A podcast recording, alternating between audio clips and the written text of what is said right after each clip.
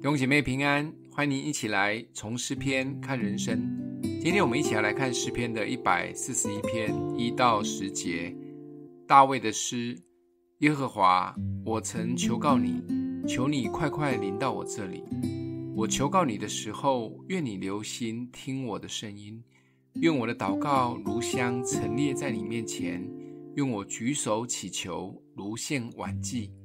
耶和华，求你禁止我的口。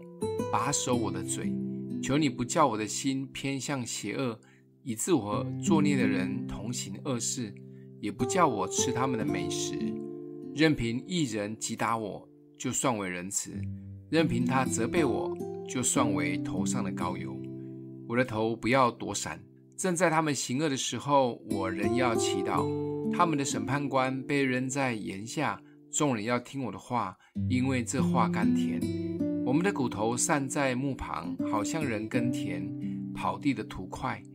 主耶和华，我的眼目仰望你，我投靠你，求你不要将我撇得孤苦，求你保护我脱离恶人为我设的网罗和罪孽人的圈套。愿恶人落在自己的网里，我却得以逃脱。大卫知道神非常喜悦他的祷告，所以祷告成为他的日常。诗篇第五篇是他的早祷。他说：“耶和华，早晨你必听我的声音，早晨我必向你陈明我的心意，并要警醒。”今天这一篇是他的晚祷。他说：“愿我的祷告如香陈列在你面前，愿我举手祈求如献晚祭。”大卫不仅用祷告来寻求神，被敌人迫害的过程中，他也要求自己不恶言相向。而且心存善念，不然他跟那些恶人就没有什么两样。甚至有一些假冒伪善的好人，在他背后乱说话，他都可以默默的承受。